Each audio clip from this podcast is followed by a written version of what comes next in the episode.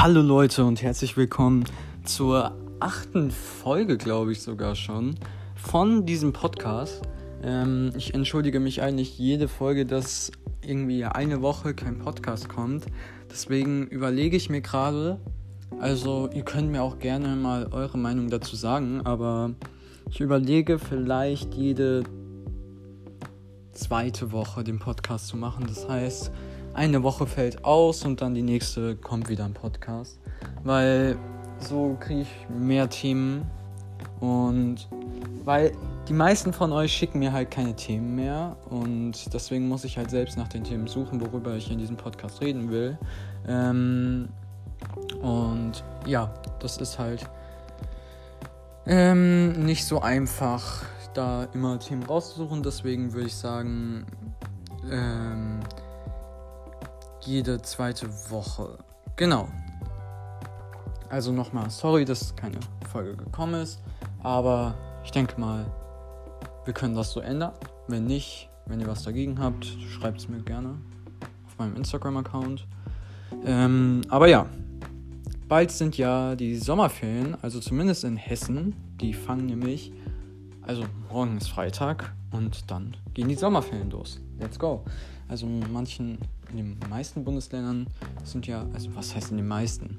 In vielen Bundesländern sind ja schon Sommerferien und in Hessen gehen die morgen los. Freue ich mich sehr drauf. Ähm, ja, aber was heißt Sommerferien? Ich meine, wenn man sich umguckt, so Wuppertal oder so, da ist ja Hochwasser richtig. Also da, das, da hast du das Meer direkt vor der Haustür. Ich habe schon so viele Videos im Internet gesehen, wo irgendwie Leute sich ihr sich ein Planschbecken beim Supermarkt gekauft haben und aufgeblasen haben für 10 Euro und sich das dann vor die Haustür genommen haben und durchs Wasser gefahren sind, weil das sind ja richtige Überschwemmungen. Also das habe ich echt noch nie erlebt in Deutschland, dass das so krass war, aber irgendwie regnet es ja im Moment ziemlich viel und ja, wieso nicht? Dann kann man direkt vor der Haustür schwimmen. Also ich fand das ganz lustig.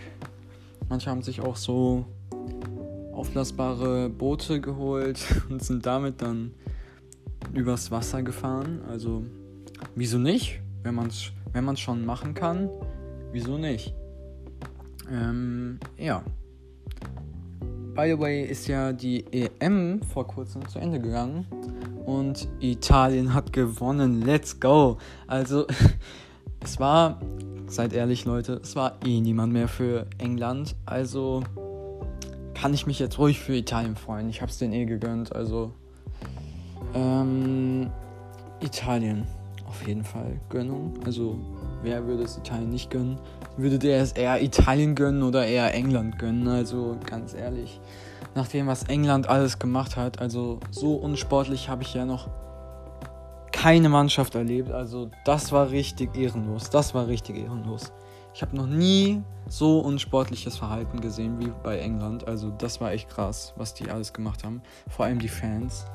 Aber auch was die Besucherzahlen. Also es ist ja jetzt nicht von England abhängig. Aber generell was die Besucherzahlen in den Stadien angeht, das war ja. Das war ja Spreading pur, Junge. Also da wurden die Viren nur so rumgesprüht. Äh, also ich frage mich, ich frage mich, wie es jetzt wird. Also die letzten Sommerferien 2020 waren ja eigentlich mega gut. Da gingen die Zahlen ja wieder sehr nach unten. Ich frage mich, wie es diese Sommerferien wird, weil jetzt nach der EM mal gucken. Man hat ja auch so Live-Bilder von den Straßen aus London oder den Straßen in Rom gesehen und das war ja richtig krass. Also das Stadion war schon krass, aber dann hast du gesehen, diese tausenden, tausende Menschen auf diesen Straßen ohne Maske am Drängeln. Man kannte diese Bilder gar nicht mehr und das war richtig krass, weil man ist das alles gar nicht mehr gewöhnt. Und das war übelst krass. Aber ja, die ganzen Spiele waren ja auch immer richtig spät und dann sind alle noch auf der Straße gewesen und so. Und ja, also ich weiß nicht, was ich davon halten soll. Eher, eher schlechtes. Apropos Abend, wir haben, hatten, hatten, haben einen Igel, der bei uns lebt. Ich glaube, ich habe das schon mal erzählt gehabt. Aber nun erzähle ich euch die ganze Story dahinter. Das wird nämlich richtig geil jetzt. ähm, auf jeden Fall haben wir ja einen Igel, der bei uns lebt. Ähm, also ob er bei uns lebt oder ob er in einem anderen Garten lebt, wissen wir nicht. Aber auf jeden Fall kommt er manchmal so spät abends, was heißt abends, nachts, mh, immer auf unsere Terrasse und guckt, ob da irgendwie Haferflocken stehen oder so und dann mümmelt er sie sich rein. Weil manchmal bringt er halt dann noch mehrere Igel mit, die dann auch davon essen. Und dann sind da halt mehrere Igel. Und Igel sind ja generell mega süße Tiere. ähm, genauso wie Eichhörnchen, by the way. Äh, die essen dann alle da aus diesem Schälchen die Haferflocken und das sieht übel süß aus. Vor allem wie die alle da. Das sind halt so kleine, kugelrunde Tierchen. Ich finde das irgendwie mega süß. Ähm, und ja, das war halt so, dass wir diesen Igel dem ersten, das erste Mal begegnet sind, ähm, als er noch richtig klein war. Also er war jetzt nicht mehr richtig, richtig klein, also so, dass er noch richtig hell war und keine Haut hatte, aber also was heißt keine Haut hatte, noch keine richtigen Stacheln und so. Ähm, da sind wir dem das erste Mal begegnet. Also er war schon mit richtigen Stacheln und so, aber er war halt noch richtig jung. Und er hätte ohne Mutter und so nicht in freier Wildbahn überleben können.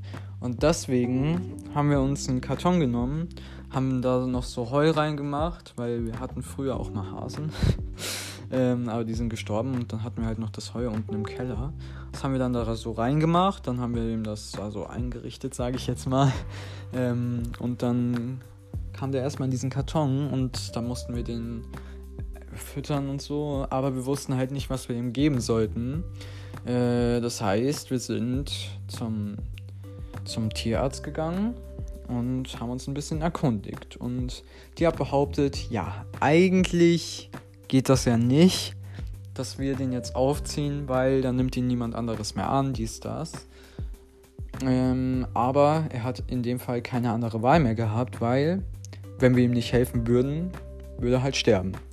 Und deswegen haben wir ihm halt geholfen, haben uns beraten lassen, was wir ähm, für Essen kaufen sollen für ihn, was wir äh, ihm geben sollen an Trinken und so. Und ja, dann haben wir halt so ein Mini-Baby-Fläschchen dem immer gegeben. Das war richtig süß, weil diese, der war so klein und man hat ihn halt, ich habe sogar noch Bilder davon, das war richtig süß. Ähm, also, das war die Story dahinter. Und irgendwann, wenn er, als er halt wieder Kraft hatte, alleine zu leben, sage ich jetzt mal, haben wir ihn halt rausgelassen und dann war er erstmal weg. Aber er ist dann jeden Abend, also jeden Abend, wirklich jeden Abend, auf unsere Terrasse gekommen und hat seine Haferflocken abgeholt. und das war halt schon seit 2017 oder so war das schon so. Also seitdem lebt er einfach hier und kommt manchmal nachts auf unsere Terrasse und holt sich seine Haferflocken. Ähm, mittlerweile ist das halt ein ausgewachsener Igel und der hat halt manchmal kleinere Igel dabei. Wir wissen nicht, ob es seine Kinder sind oder so. Aber er hat auf jeden Fall Begleiter an seiner Seite und er hat überlebt. Das ist die Hauptsache. Also, da freut man sich schon, wenn man das sieht.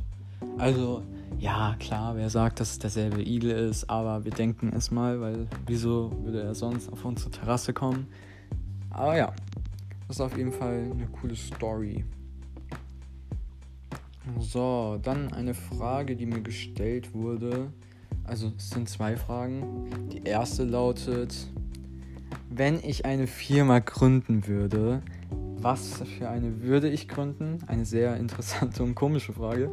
Ähm, weiß ich noch nicht, was ich darauf antworten soll, aber ich sage erstmal die zweite. Ähm, und die zweite lautet, bin ich organisiert? Ähm, also, zum, zur ersten Frage. Wenn ich eine Firma gründen würde, welche würde, ich gründen? also, ja wahrscheinlich etwas, was die Menschheit braucht, weil sonst verdient man ja mit der Firma kein Geld. Ähm, aber die Frage ist halt, was die Menschen brauchen.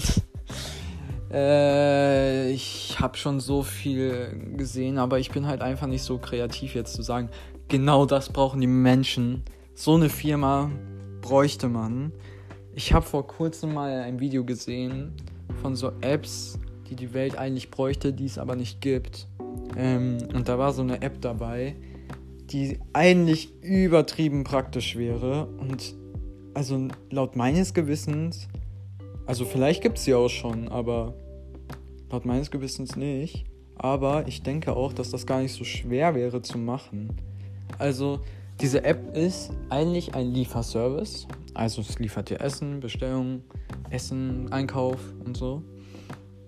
Und du bestellst das halt über die App und dann siehst du nicht, ja, dauert noch, das dauert noch so und so viele Minuten, sondern der jeweilige Fahrer ähm, hat eine GoPro oder so auf dem Kopf und der zeigt dir dann, also die GoPro zeigt dir dann, wo sich der Fahrer gerade befindet. Das heißt, du kannst immer live mitverfolgen, wo der Fahrer sich gerade aufhält und wie lange es halt dann ungefähr noch braucht.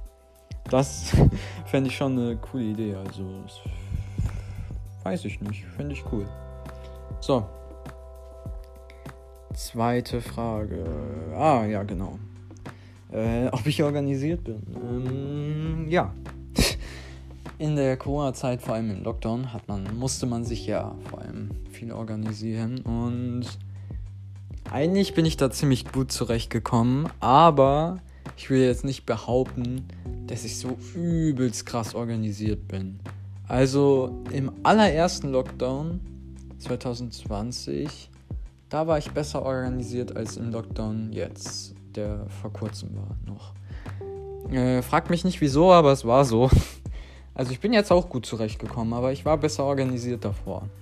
Ähm, aber grundsätzlich würde ich sagen, dass ich jetzt nicht so krass organisiert bin. Ich würde eher sagen, dass ich etwas weniger organisiert bin. Aber ich komme zurecht und das ist ja die Hauptsache. Also man muss ja nicht organisiert sein, um zurechtzukommen. Und ja, solange ich zurechtkomme, geht äh, eigentlich alles gut. so, nächste Frage war, Die zwei passen eben ein bisschen zusammen. Also erstens meine Lieblingsjahreszeit und zweitens, wenn ein Tier die Menschensprache verstehen könnte und du mit ihm reden könntest und du die Sprache von dem Tier verstehen würdest, welches Tier sollte es sein?